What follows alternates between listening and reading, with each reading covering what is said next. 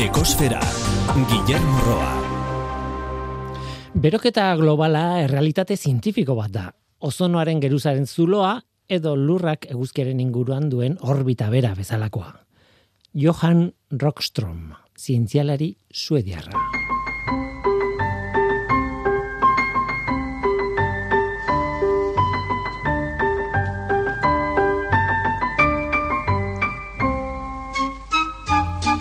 Kaixo denoi, ongitorri ekosperara. Gogoratzen duela hogeita bost urteko kezka zeintzen. Orduan, adituek esaten zuten, bueno, ez zuten hainbeste hitz egiten klima aldaketari buruz. Ingurumenaren kezka nagusia ordea ozono geruzatzen. Ozono atmosferikoa urritzen ari zen. Eta arekin batera, ba, espaziotik datozkigun erradiaziotik babesteko osagai nagusietako bat. Oso kezkagarria zen. Eta kontu delikatua gainera, ozonoa, modu errez batean esan da, ba, bitokitan egoten delako. Gu bizigaren inguru honetan, troposferan, e, atmosferaren bekalde honetan, ozonoa airean izatea kaltegarria da. Airearen kutsaduraren osagaietako bada, nola baita esateko. Baina estratosferan dagoenean altuera batean pilatzen da, bueno, eta planetan duen banaketa naturala ere komplexua izaten da, baina horixe, modu errez batean kontatzen ari naiz kontua estratosferan pilatzen den ozonoa onuragarria da guretzat eta hori ari zen urritzen. Batez ere Antartikaren gainean. Beste toki batzuetan ere bai, eh? baina Antartikaren gainean batez ere. Labur bilduz, arazo kimiko batzen.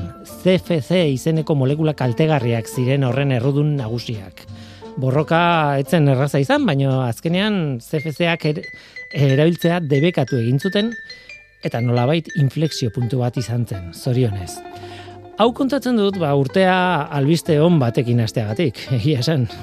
Kontuz, oraindik ez da berreskuratu, berreskuratu behar dugun ozono maila estratosferan. Eta kostako zaio, kostako zaio. Adituek esaten dute amarkadak beharko ditugula oraindik. Seguru asko nik ez dut ikusiko ozono geruza era bat berreskuratuta.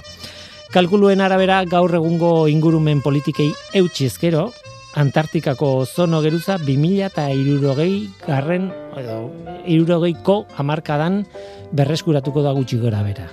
Baina geure burua ezagututa berreskuratze mantxo hori izatea bera oso albiste hona da.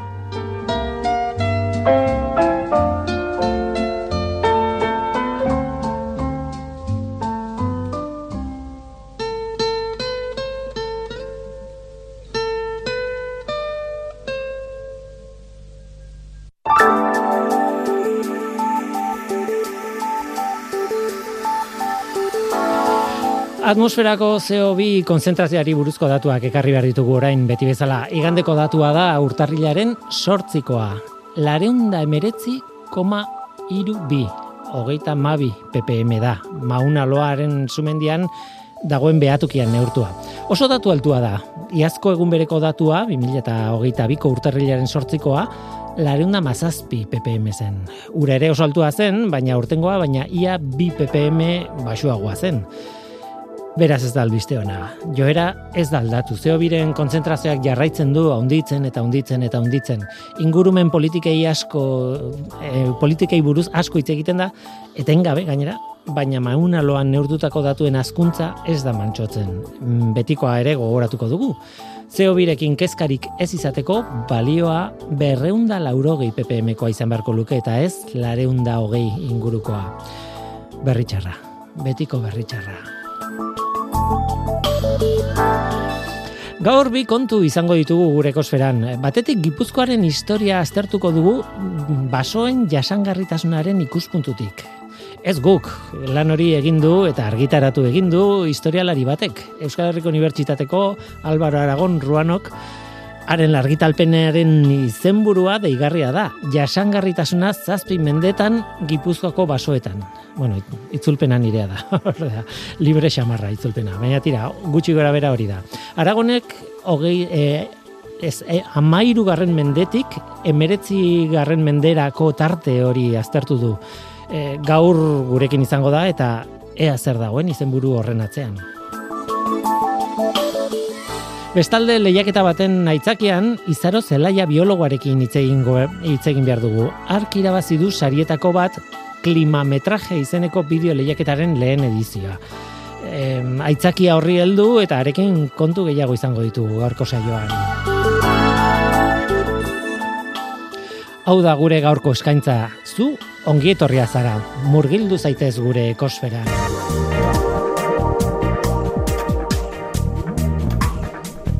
Ekosfera, Euskadi Gratian.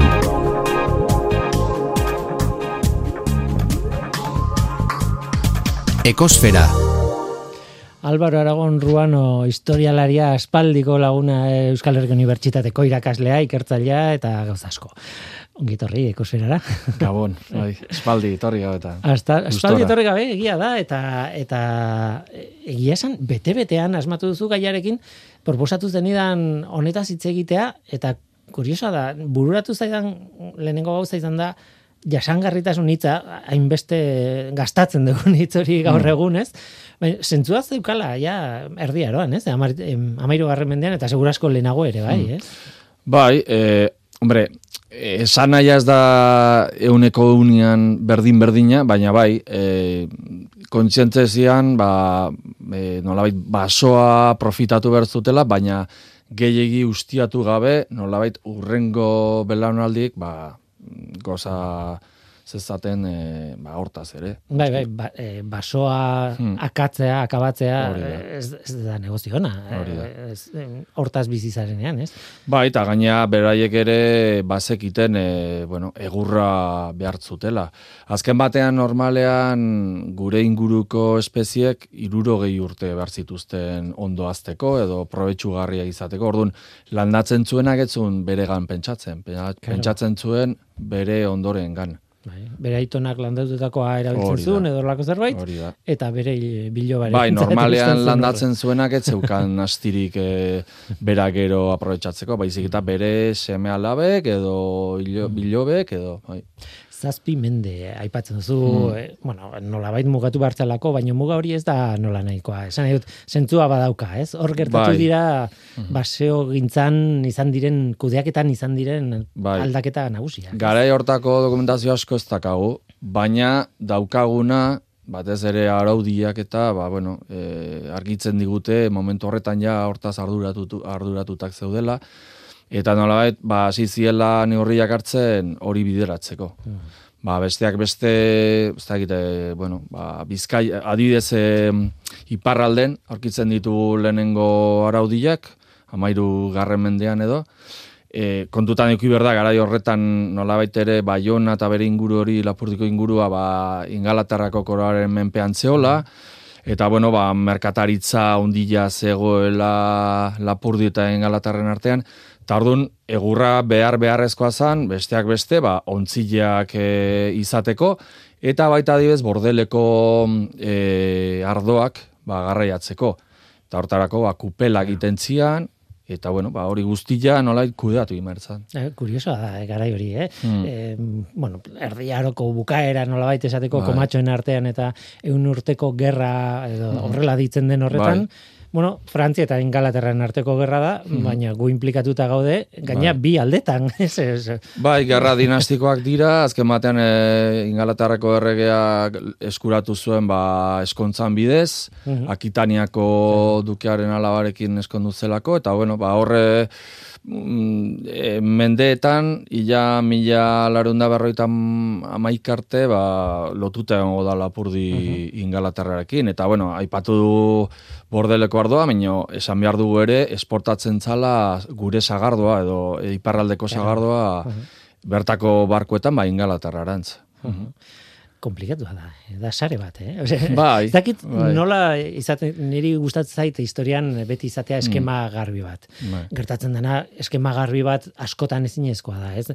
E, pasadiazun informazioan badibidez, e, bueno, kont, e, asko gustatu zait artikulu bat zeneukala lehen da, lehendikan, 2017 garren urtean argitaratua, Mm. Mar de Árboles, voragina de, de, de jurisdicciones, Bai. izen burukoa.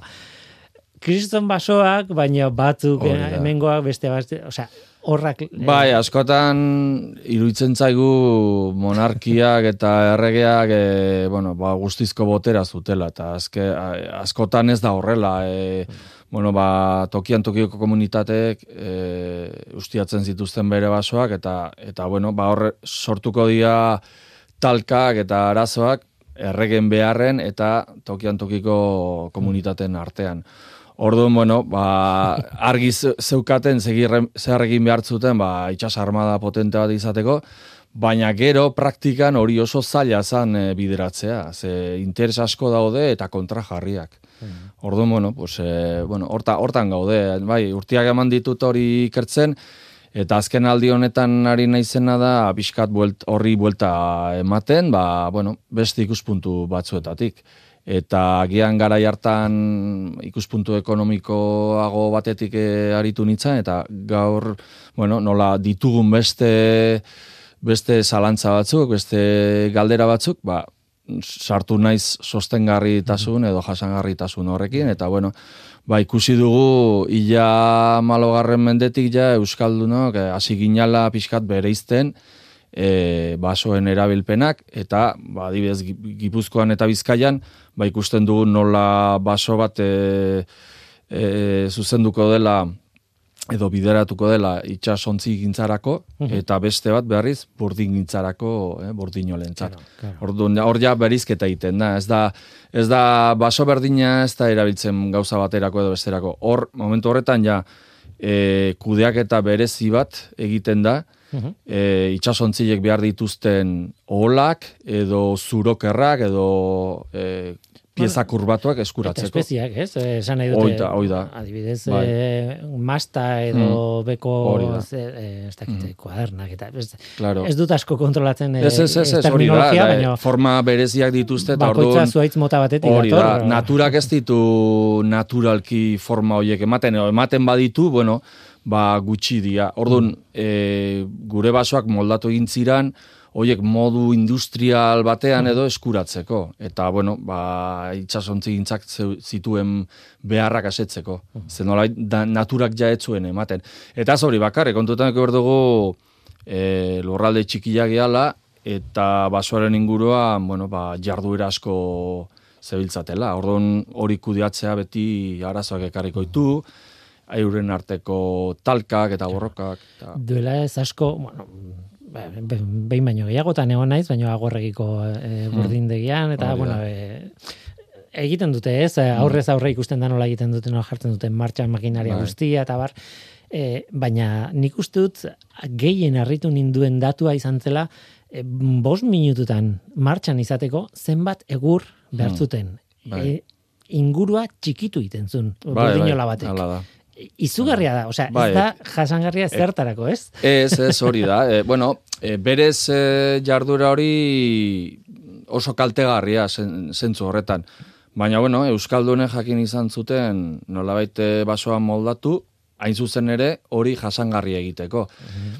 Eta horren adibidea da, ba, bueno, ba, nola e, bueno, kudiatu zituzten basoak eta zuaitzak eta adibidez ba zuaitz lepatuak edo zuaitz motzak mhm. sortu zituzten. Orduan, gutxi gora bera amasei garren mendera arte gure inguruko baso gehientsuenak zian e, baso luzeak edo zuaitz mhm. luzeak eta txaradiak, hau da, e, ondo ondotik moztutakoak. Mhm. Eta arazoa zen, ba, bueno, hor e, abereak sartzen ziela eta muskila jan iten zituztela, eta orduan, hori nola itera gozteko, ba hasizian mosketa alturan egiten. E, ondo ondotik egin beharrean, bi edo iru metrota. Eta orduan, bueno, horra aldatu zen e, eskema e, ba, basogintza eredua. Hoi da pixkat, azken aldi honetan, e, bueno, ba, pixkat e, ikertzen ari naizena. Nola erdiaroko sistema hori, ba, bere bukarara jatzen da, amasegarren mendearen erditik aurrera, batez ere koroak dituen e, beharrengatik e, kontutan berda gaina mm, barkoak gero, geroz eta ondilagoak egiten direla ba, adibidez Amerikako altxorrak ekartzeko. hain zuzen ere mila bostun da maikian e, sartzen da e, pleite e, zea, e, araudi bat edo agindu bat. Eta e, agindu horren ondorioz e, behartzen zaie gure inguruko ontzigilei barkoak bosteun tonatik gora egiten. Eta, karo, horrek e, egurpiloa behar du. barkua bera handiagoa izan behar du horretarako. Claro, claro, hori da. Eta neurriak ere altua eh, handiagoak dira, baina kuriosoa da, ze hori adibidez eh, ternuan agertutako gaur egun albaloan eh, egiten ari diren barko eh, horren erreplika, ez? Eh, ba, agertutako barku horretan ikusi, horren bidez ikusi dute eh, bueno, proportziak mantendu egiten ziela, eta orduan... Eh, Planoak eh, aprobetxatzeko, ez? Hori da, hori da. Eta, bueno, ikusten da, e, egur pilo bat, e, bueno, aprobetxatzen zutela. Bai, bai, Eta, bueno, sikiera eskema berdina zen, baina e, aldatzen zena da, zan, batez ere, egur, egur e, kantitatea. Zan, e, honekin esan egitena da, ba, barko handiago egiteko, ba, nola baite, zera, e, bueno, ba, mm, e- egur, e, egur planta bat edo igotzen zutela, eta horrekin lortzen zuten, e, bueno, ba, neurri altuoko edo ondiko barkua. Mm, Dena estandarizatuta zeutkaten, hau da, e, bas, basotik ja, egurra nolabait estandarizatuta ateatzen zuten, hortarako e, zuaitza moldatuz, eta gero hori ja e, ontziolan aplikatzen zen. Eta orduan, bueno, ba oso, oso e, eraikuntza efizientea zen alde hortatik, e, egur oso gutxi e, gastatzen zuela, edo, bueno, e, behintzat ondo aprobetxatzen, aprobetxatzen zuela, eta, bueno, pues, alde hortatik e, Euskaldunak aintzindariak izan zian Europako ontzigintzan, ba, ia mazazpigarren mender arte. Gelditu gara nolabait erdi aroan bukaeran, bueno, nolabait esateko, mil, e, mila busteun da piko, amasei garren mendean, ez? E, galdetu behar dizut hortik aurrerako, haber, kronologia bat e, egiteko gaizaren, badakit gaizarela, Bai. gutxi gora bera, ze, bueno, e, Bai. ideia bat izateko, baina lehen da bizi utzi zu parentesi bat egiten, eta zuri buruzko, zure lanari, zure egunerokoari buruzko galdera bat egiten. E, Claro, zuek artxibotan sartzen zarete, hor mm ilun betan zulo hortan, edo ja ez. Esan nahi dut, e, etxetik edo fakultatetik edo lan tokitik edo internet bidez ja eskura dokazu informazio guztia edo ez. Gaur egun asko dago eskuragarri. Baina oraindikan geratzen dira gauzak e, bueno, eskuragarri ez, da, ez daudenak eta orduan mugitu bertzea artxibora. Egia da nik azken aldi honetan e, gutxi mugitu naizela, dokumenturen bat eskatu dut edo ara jo naiz irakurtza, baina gehien bat e, bueno, itxian tesila egin nuenetik e, informazio piloa ditut kajetan eta guandikan ba hortik e, gauza asko batea daitezke. Orduan ez dut behar handi hori, baina bai, guandikan geratzen dira gauzak e, ikertzeko eta Eta Gipuzkoari buruzko lan bat egiteko, e, argi dago Gipuzkoan ibili la Tolosan dela edo ez dakit non, Bai. baina e, Gipuzkotik kanpo ere behar duzu, e, bilatu behar Bai, informazioa. Bai, bai. Nor, ni bere garaian ere tesi egin dunean, e, adiz, simankasen egon nintzen. Bai, den. E, eta gero ere bai, ba, Espainiako itxas armadaren e, artxiboan e, egon du nintzen. Hori dago Biso del Marquesen, hor e, Ciudad Realen edo ustut. Bai, e, bueno, e, oso luzea izango litzateke kontatzea zerrati dagonan, ez, ez itxasotik oso urrun, baina bueno. Eta bai, bai, askotan e, guandikan ba, ju, juten naiz simankara, zeozar ikustea, eta bai, bai. Eta hor sartzea, eh, nik imaginatzen dut, Hmm. eh, ez dakit, eh, kutsa gotor bat zala, esan eta sartzeko bai men pila bat ja, eskatu. da- Bueno, e, normalean iten dizute e, sarrera moduko bat, emate dizute e, klabe edo zenbaki bat, e, noski zure nana aurkeztuta, eta edo zeinek e, egin dezake. Ez, garai batean eskatzen zen aditu baten edo gutun, ez, e, gutun bat edo. Gaur egun ez da ja, e, e, eskatzen eta edo zeinek e, dauka aukera sartzeko. Mhm, Kuriosoa. Egunen Bai. batean, bazpare gutun bat eskatuko dizut zuri. Bueno, eskatzen baizute, pues... Seguro asko ez, ez nuke jakingo zer egin behin sartuta. Eh? Ja. Hori ere egia da, eh? Bueno, hortarako ere noski menperatu berdezu garaiko Claro. idazkera, ze ez da gaur egungoa bezala, eta askotan begile egin berdezu. Hortarako bai, bere garaian ikasi gerun paleografia, eta bueno, orduak orduak izan dira hortan trebatzen eta egokitzen noski. Tira, buelta gaitezen Gipuzkura, eta Mm. a, bertako historiara, eh, erdiaroa bukatu da, Bai, sistema aldatu da, eh, beharrak aldatu dira, basogintza aldatu egiten da. da. Hortik aurrera zer?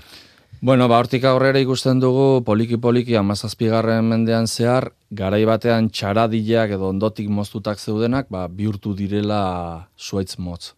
Eta ikusten dugu, ba, emezortzigarren mendearen erdirako ja, Gipuzkoako ja baso gehientsuenak e, zuaitz motzak direla. Trasmotxos edo uh -huh. desmotxo horiek e, deritzanak, eta zuaitz e, tantaiak edo luzeak. Txaradi gutxi daude, prozesu bat da, eh? ikusten da bandikan mm. garren mendearen lehenengo erdian bandikan txaradiak badaudela, baina bihurtzen juten direla. Eta justu mila zazpireunda berroita amaseian edo, e, Gipuzkoako korregidoreak itaunketa bat egiten du provintzia osuan, eta horrek ikusten dugu, e, bueno, basoen gehiengoa ja zuaitz, tan, zuaitz motzak direla. Txaradiak desagertu egin direla, baten bat geratzen direla, badibez, otargintzan e, aritzeko, edo ustaiak, kupelen ustaiak e, lortzeko, eta bar. Baina gehientsuena, kontutan izanik, burdin gintza dela provintziaren, provintziaren jarduera nagusiena, ba, hortara bideratzen dira. Hori eta ontzi gintza ere. Ze kontutan euki berdugu ere, emezortzi garren mendean, e, errearen egiten diren barkuak edo itxasontziak, ez direla gehien, hemen egingo, pasaian edo bilbon edo, baizik eta sortuko dira errege hartxenalak, el Ferrolen, Kadizen eta Kartagenan. Carlos Irugarrenaren garaia da? Pis, bai, ez pizia lehenago, bai, Felipe Bosgarrenaren garaian. Eta orduan, e, bueno, mm, hemendik ateatzen dira ontziolak edo e, ez dira inbeste erabiltzen, hemen aritzen ziren e, artisau gehien txuenak, jungo dira bertara, el Ferrorela, Kadiz edo Cartagenera, han bertan gehientxonak euskaldunak dina, baina hemen sortzen da Karakasko konpainia. Eta Karakasko konpainiak behar ditu txasontziak. Ta orduan, e, bueno, ba, hemengo egurra ere hortarako erabiliko da. Gauza da, hemen ez dagola egur nahiko, hainbesterako, ez arregaren za, Karakasko konpainiarako, eta hasiko dira ere e, ekartzen egurra bidasoa ingurutik. Bai, bastan, bortziri, basa burua inguru hortatik. Eta hortarako, e, koroak sinatu zuen kontratu bat Karakasko konpainiarekin. Orduan, hortan arituko direnak ere, gehientsuenak dira gipuzkoarra, bizkaitarrak eta bar. Bai, kuriosa. Kuriosa, bai. E, egia esan, e, oraindik, e, bueno, ez dakit nola esan, nire eskema mentala oso oso pobrea da, bueno, esan nahi dute izenetan eta terminologiatan, ez, ez dakit nola esan, e, niretzat modernidadea, modernidadea, de, nire definizioa, yeah. bera, emeritzigarren mendearekin, etortzen da, osea, geroago. E, ba ez, bez, hoi da, da, ondorio, e, atea dezakegon ondorioetako bat horixe da. Hau da, nolabait, e, badakit e, itxas armadak eta gaine arregaren abaldin bada fama txarra daukala, mhm. baina Pirinotako aranentzat e, izan zen, bueno, e, garapen e, bultzatzaile bat.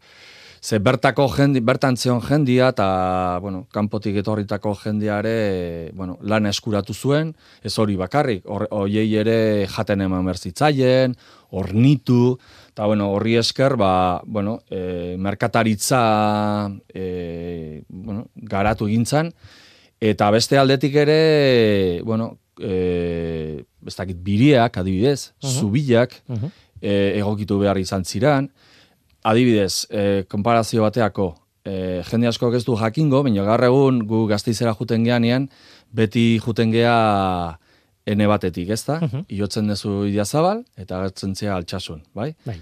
E, nola ditzen da, bertako... Etxegarate. Etxegarate, bai. etxegarate, uh -huh. bai, bai. bai. Bueno, ba, etxegarateko biria, egin zuten e, Pirinotako egurrak ekartzeko, oita, oita mar metroko izeiak ekartzeko, bi gipuzko egin zuten. Iri arte belandia eta zatarain. E, errearekin sinatutako kontratu baten ondorioz, Claro, ekarri bertzuten eta bueno, ba, bire egokiena nondik eta nola, claro. Claro, ez dela ekarri bertzuten edo Nafarrotik gaur egungo egunda hogeita batetik, oso zaila, zetena uh bidasoa biria oso e, bueno, komplikatua dare bai, edo bestela e, errege biria zegon e, zeatikan, este, zegamatik, mm, sanadrianetik, bai. hortik ere iotzea imposible, edo bestela jumertzian ila zeharaino, e, lehintz gatzagaraino. Ah, vale. Hango birea hartzeko. Orduan, egokitu zuten bire bat, ba, nolabait, gurditan edo, edo ibiltzeko, eta horre, denborarekin, bihurtu zen, e, ba, Gipuzkoako edo, bire, bire bai, nagusia. no? nagusia, ez, Bai, kuriosoa da. horiaren arroa, ez. Bai, Hmm. Kontatzen ari zaren guztia, eh, mm, ez dakit nola esan, jasangarritasunaretik abiatu gara eta kontatzen ari zaren guztia jasan, jasangarritasuna puskatzeko ekintza Ez, besteik ez dira. Ez, Zai. jasangarritasuna da. dira. Da, e, natura jas, jasangarritasuna, baina baita gizarte jasangarritasuna. Askotan ez geha hortaz konturatzen. Mhm. Eta, bueno, e, kontutan euki behar dugu, gu jaso dugu natura e, moldatua dela. Giz, gizakiak moldatuta, ez da, ez da naturala berez, ez, ez da virgina. Ulertzen, orduan, askotan e, jasangarritasunaren kontzeptua hautan erabiltzen dugunean, kontutan eki dugu ere, hori ere ea jasangarria otedan e, sozialki. Oda, gizarteak e, hori mantendu dezaken ala ez. Gure, noski, gure eredu ekonomikaren arabera, mm, prozesu ekonomikoaren arabera, eta bar. Bai, baina biologikoki ere jasangarri izan Bai, du, ez? bai, bai, bai. Eta, bueno, momentu batzutean kontatzen Mm. ari zinen, eh, hemen etzeguela egur Claro. nahikoa eta orduan ekarri behartzen ja. Nafarrotik eta barrez. Eh, pentsatzen dut, em, horretan eh, landaketa programa Claro. zehatz zorrotz bat Bai. egon behar zuela edo... Bai, bi Bai, estrategia gontzian aipatu dugun eredu berri hori esartzeko. Hau da, gora bera erdiara bukatu zanean eta aro berria hasten danean, eta eredu berri hori esartzen danean, bi, bi estrategia nagusi e, eraliko dituzte. Alde batetik aipatu dugun txaradiak zuaitz motz bihurtu, egur gehiago eukitzeko, jarduera gehiago e, bueno, aritzeko, zuaitz baten ingurun, Eta beste aldetik landaketa programa. Eta oso landaketa programa zehatza eta eraginkorra gertatuko da. Eta horren froga da, ba, ila emeretzigarren mendera arte, oraindik e, behartzen egurra hornitzen zuela. Geo ja, industrializazioa dator, papelerak, e, bueno, Nire modernizazioa. Hori da, hori da. Eta hor ja, karo, hemengo espeziak e, epe luzea behar dutenak, ba ez dira eraginkorrak, eta orduan aldatu iten dira. Aldatu edo, bueno, kanpotik ekartzen dira espezia arrotz batzuk, e, ba, adibidez, pinus radiata eta hauek, ba, nolabait e, e, Hazkuntza azkarrekoak, Hazkuntza ez? arra- azkarreko. Ho- Hoiek ez dituzte behar irugei urte, hogei urtekin nahikoa dute. Orduan, e, ordezkatzen dituzte hemengo espeziak, batez ere aristiak ja ila desagertutak zeudenak, eta pagadik ere, eta, bueno, ba, pinuk, e, alertzeak, eta, bueno, gaur egun nahi ikusten eukaliptua ere, zabaltzen ari dela, bueno, beste eredu berri bat da. Bai, po, eh, polita da begiratzea nun egin dituzten esperimentuak, ez? Eh. Ekarri dituzten hainbat espezie, ea nola azten diren, eta Bai. nik eh, adibidez albisturren da, uste dut, badago eh, Douglaseko izeiaren Bai, bai, bai. baso bat, ematen du esperimentu bat dela, baino utzi zuten, erabaki zuten hori etzela egokiena, Bai. baina hazi dira izugarri, eta oso izei handia daude, ben, bertan, Bai, eta bai, bai. polita da. Eta adibidez eh, nik ezagutzen ditut ere eh, leitzalarren. Leitzalarren gaina datatutak daude. Mila sortzirun da hogeita amabian, hango herriko jauntxo batek edo, ekarri zitun Pirinetatik, saiak ere intzun eta hor hor jarraitzen dute. Bai, bai. Leitzarren arrotasuna Bai, bai, bai, da. indartzeko. Bai, eta jende askok ez bai. daki gara hortakoak direla. e, betidanik egondia handikan da, Claro, ikusituzte claro. handiak direla, eta mino, ez dakite gara hortakoak direla, eta kon, e, kontatzen nahi gehan testu inguru honetan egin, egin zira. Hemen gipuzkoan ere saiakera batzuk egin zian, e, landatu zituzten nolako izeiak borre ba, jaizki belen, eta baina nunbait ez, ez zuten iraun. Edo momentuan agian gerra garaian, ba, kar, karlistadetan edo ba, moztu egin zituzten, ze egurra behartu den. Ja. Aipatu dugu hori ez, ereduak aldatzen direla egurrez dagolako, baina askotan ez da egurra ez dagolako, baizik eta badaudela beste jarduera batzuk, e, egur hori behar dutenak, edo egur beharrean ba, larreak, edo, edo bueno, lurra. Betiko ereiteko. nekazarien eta bertaitzen arteko hori da, ez eh, lehi hori, ez? Eta jasangarritasuna ere alde hortatik e, doa ere, e, pentsatu behar dugu gurian gutxien ezazpi e, mendeetan gai izan zirela bertako jarduerak e, orekatzen, edo bertako jardueren e, beharrak orekatzen. Noski horrek ez du esan nahi dena baketsua izan zenik. E, horta, hortarako daude artxiboak eta hor dituzu hauzi pilo bat eta keja pilo bat, baina bueno, gutxi gora bera lortu zuten. E, egila da garai horretan, bueno, ba, kontzeptu komunitarioagoa zegoela, ezta? Gaur egun ere badago jendia hortara bueltatzeko bueno, deia egiten ari dena, ba, uzolana berreskuratu, herri lurrak modua mankomunean e, ustiatu, jasangarritasun hori bermatzeko. Ja, gaur egun e, ditugun ideia, kontzeptuak eta antzekoak izan da ere, ba, mm. erpin asko dituzte ez, e, claro. modernidarekin. Eta gero hori kontutan ikuber dugu, desamortizazioen ondorioz, ba, gure lur gehientsuena pribatua dela. Mm. Garai batean, emeretzi garren mendera arte, e, gure azaleraren euneko laro marra edo publikoa zen, eta bakarrik euneko amarra pribatua. Baina justu desamortizazioekin buelta emango zaio horri. Eta gaur egun, bueno, euneko laro marra pribatua da, eta ia bakarrik euneko amarra publikoa. Bai. Horrek, horrek ere zailago e, jartzen digu, ez, e, panorama hori. Baina, bueno, nik uste dut gauzak ere egin daitezkela, eta historiatik ikasi ere, alde moduan bintzat. Bota dituzun bi esaldi horietatik, hmm. beste bi saio irekitzen ditugu, eh? esan dute. bai, gaina, jo, gaur egun bizi dugun, ez, e, krisialdi zea horrei e, erantzun emateko agian, bueno, ez, ez dakit e, izan daiteke aukera bat, ez? E, bueno, ba, suegurretara bueltatzera, ez dakit. E, erregaiak behar, e, erabili beharrean, ez? Edo erregai fosilak e, erabili beharrean. Bueno, aukera bat da eta auskalo denborak ze karriko digun. Mm, ikusiko du, edo ez. Edo, edo agian guk eredu ez du aldatzen. Aldatu beharreko momentu honetan, ala ere.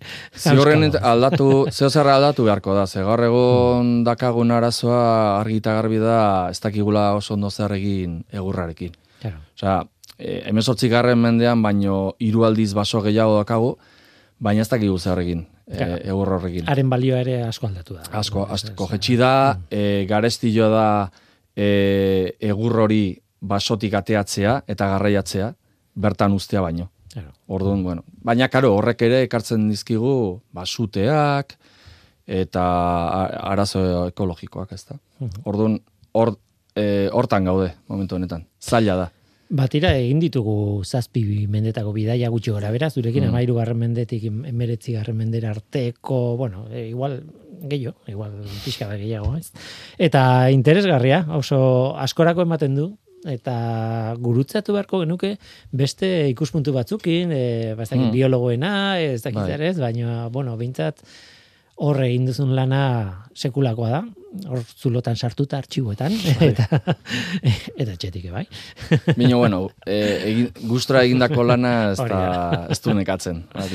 Ba, Albar Aragon Roan, eskerrik asko gurekin izateagatik, eta historia pixkatek hartzeagatik. Zuei, gonbidatzagatik, urrengo arte. Jaun zuriano, jaun zuriano, lotan zagoza itzarri, zure esposa doña errosa, bihar dala esposa barri, zure esposa doña errosa, bihar dala esposa barri.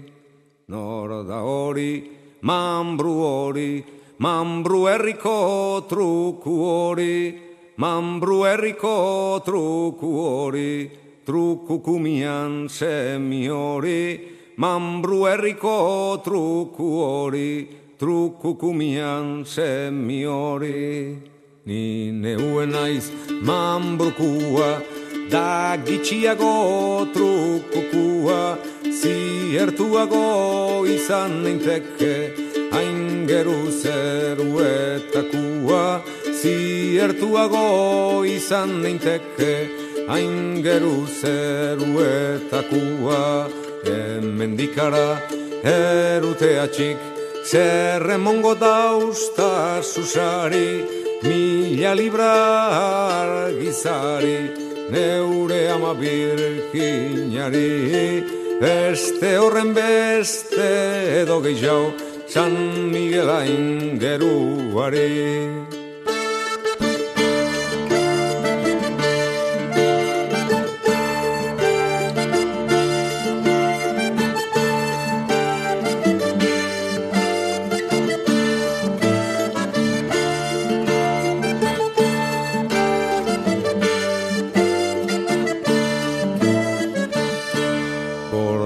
Deko daz zazpizaldi, zein honen adan aratu bedi, jaun zurian okaratu dauta, harindoiala herri zerri, jaun zurian okaratu dauta, harindoiala herri zerri, jole soles, Dios te salve, gaur ostatua gura neuke, hemen ez dago gaur ostaturik, jaun alagun bekizu zeuri, hemen ez dago gaur ostaturik, jaun alagun bekizu zeuri, jaun zuriano bizizanian, pobriak hemen eben ostatu, jaun zuriano bizizanian, pobriak eben ostatua, jaun zuriano bizizanian,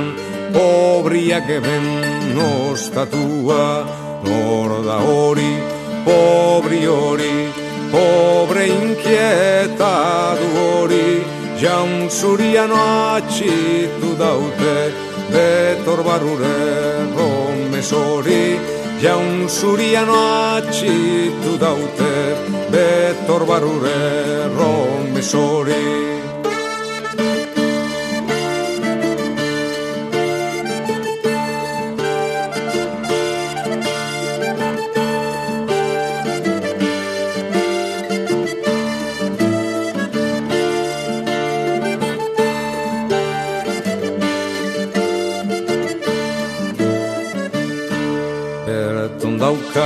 daukat espata bat Jaun zurianok neuritxia Aixe gora altzaten da bena Izango da neure gizon gehia Aixe gora altzaten da bena Izango da neure gizon gehia. Biorra gazte brabu hori Horra bigarren txu hori Ezin da bez bat altzatuta Hasi zaitez ba pobri hori Ezin da bez bat altzatuta Hasi zaitez ba pobri hori Begizondoa ditxuten dotzo Antxe begira dauen pobria. Asten da eta danon aurrian Gora espatia Azten da eta danon aurrian Gora daroia espatia Hau da neure jaun zuriano Hau da neure maztia. Hau da neure jaun zuriano Hau da neure maztia. Hau da neure jaun zuriano hau da neure maztia.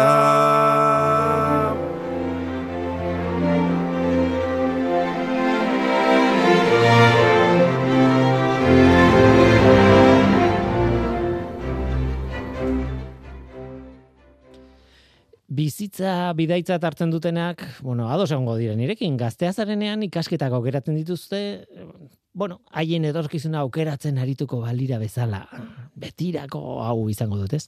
Eta neurri batean hala izan daiteke, baina neurri batean bakarrik.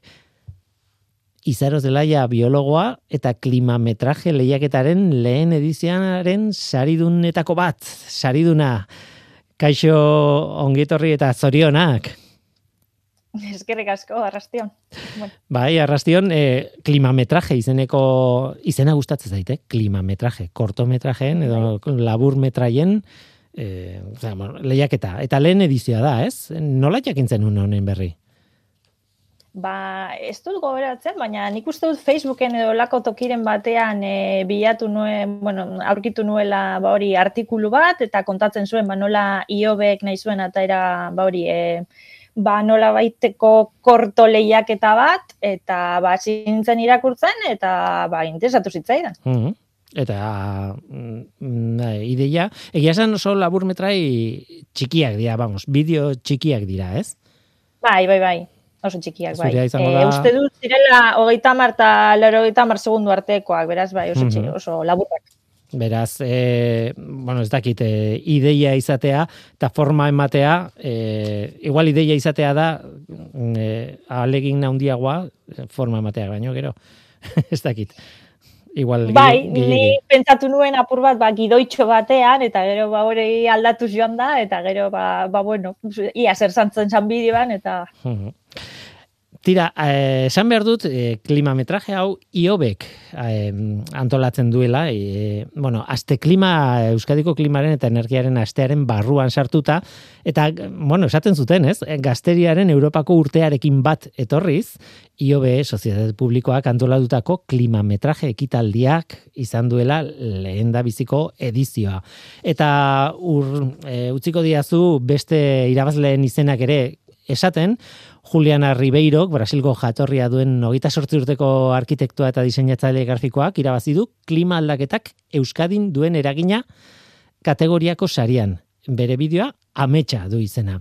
Eta era berean, Jose Carlos Pérez, gazte bilbotarrak, futuro sostenible bideoaren bidez, kontzientziako gaitasunaren aitorpena jasuko du e, ekintza klimatikoa bultzatzea kategorian, izen hori daukan kategorian bestalde, hogeita bi urteko diseinu grafikoko ikaslea den Ramon Puerto, Gipuzkoarrari emango zaio sari nagusia, bere frigo izeneko film laburragatik, eta kategoria berean, zuzeu, e, izaro zelaia, e, hogeita la urteko biologoa, eta ingurumen ezitzailea den izaro zelaia, ba, klimametraje B izeneko lan itxaru pentsoaren gatik esan, esaten dute.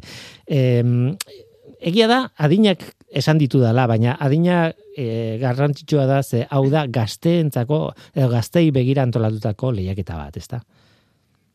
Bai, bai hori da. Hmm, uste muga, hogeita mar urte zen, edo horrelako zerbait, ez? Bai, horrelako zerbait. Hmm. Eta, bueno, e, zure bideoaren e, ideia gutxi bera zein den?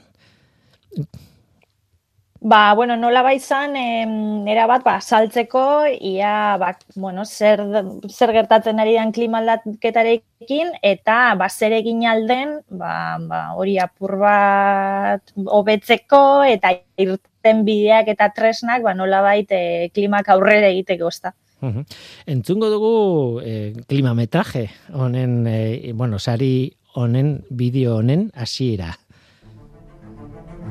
Historian zehar klimak hainbat aldaketa jasan ditu. Baina inoiz ez da hainbeste eta hain azkar berot. Horrek eragin edo inpaktu larriak ekar ditzake.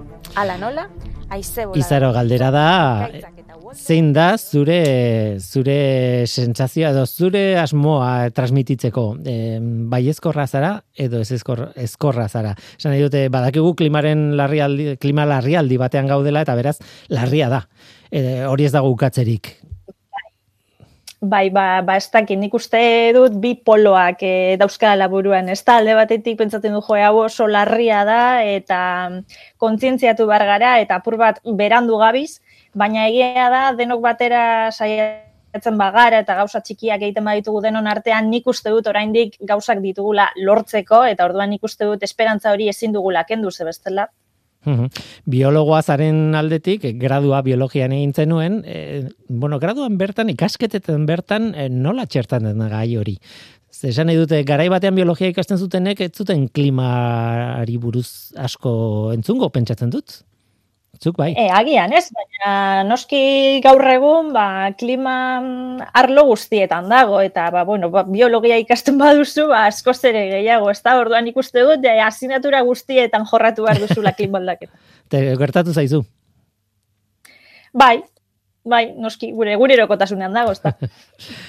Tira, e, kontatu nahi nun, hasieran esan dut, e, bueno, bizita komplikatua dala eta leku batetik bestera eramaten zaituela, e, zergatik, bueno, hemen aukazu, ni kimikaria eta irratian lanean, ez? E, hori adibide arraro xamarra da, baina, bueno, bada, bada adibide bat, ez?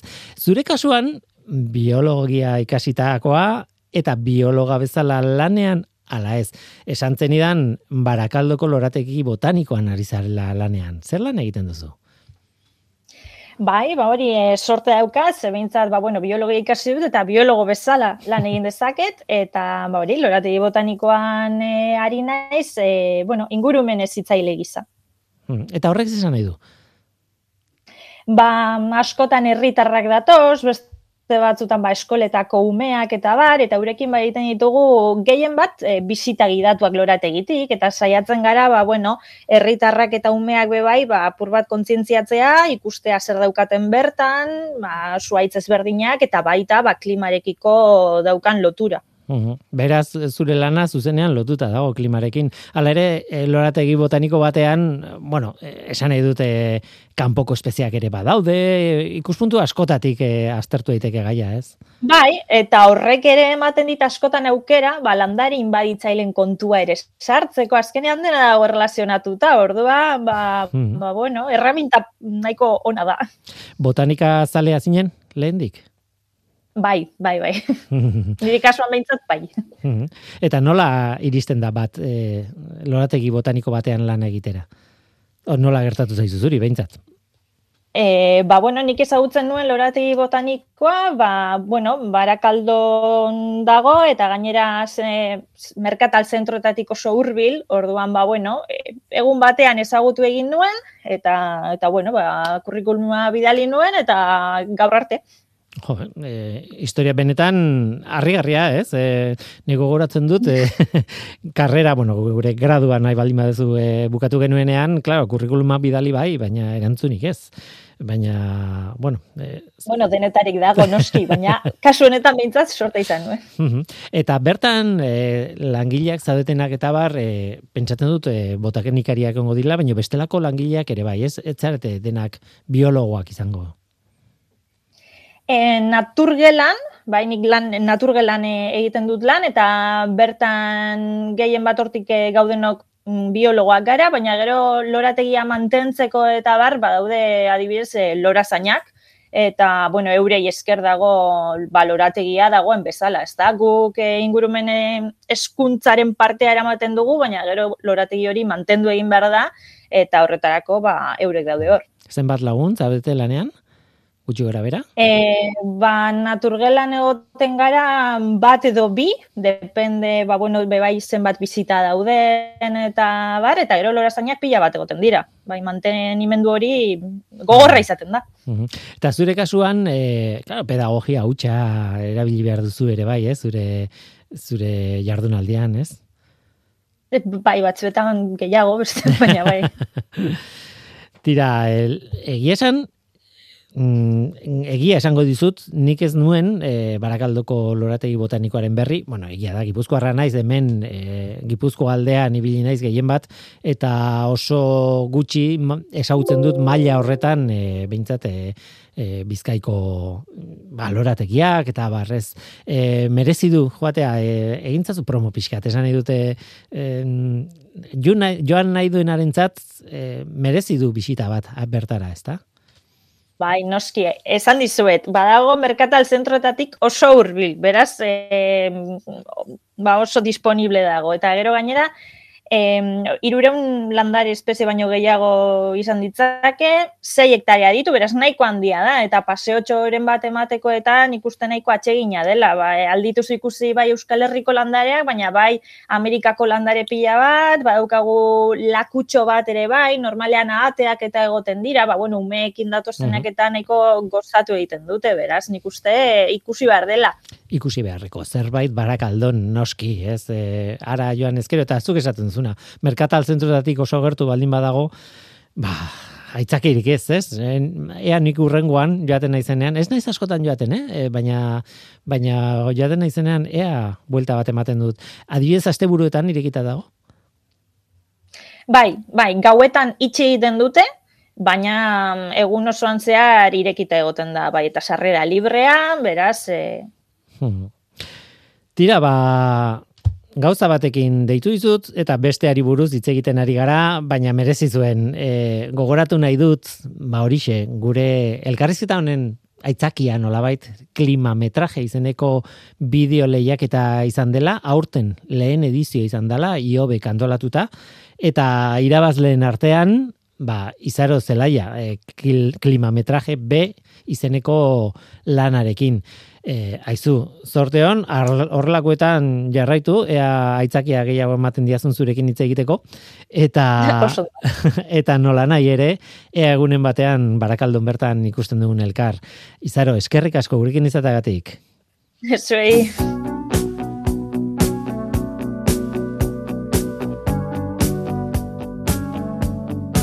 Eta gu bagoaz, hau izan da dena hemen ekosferan, Mikel Olazabal teknikan eta ni Guillermo Roa mikroan. Datorren astera arte ondo izan, agur!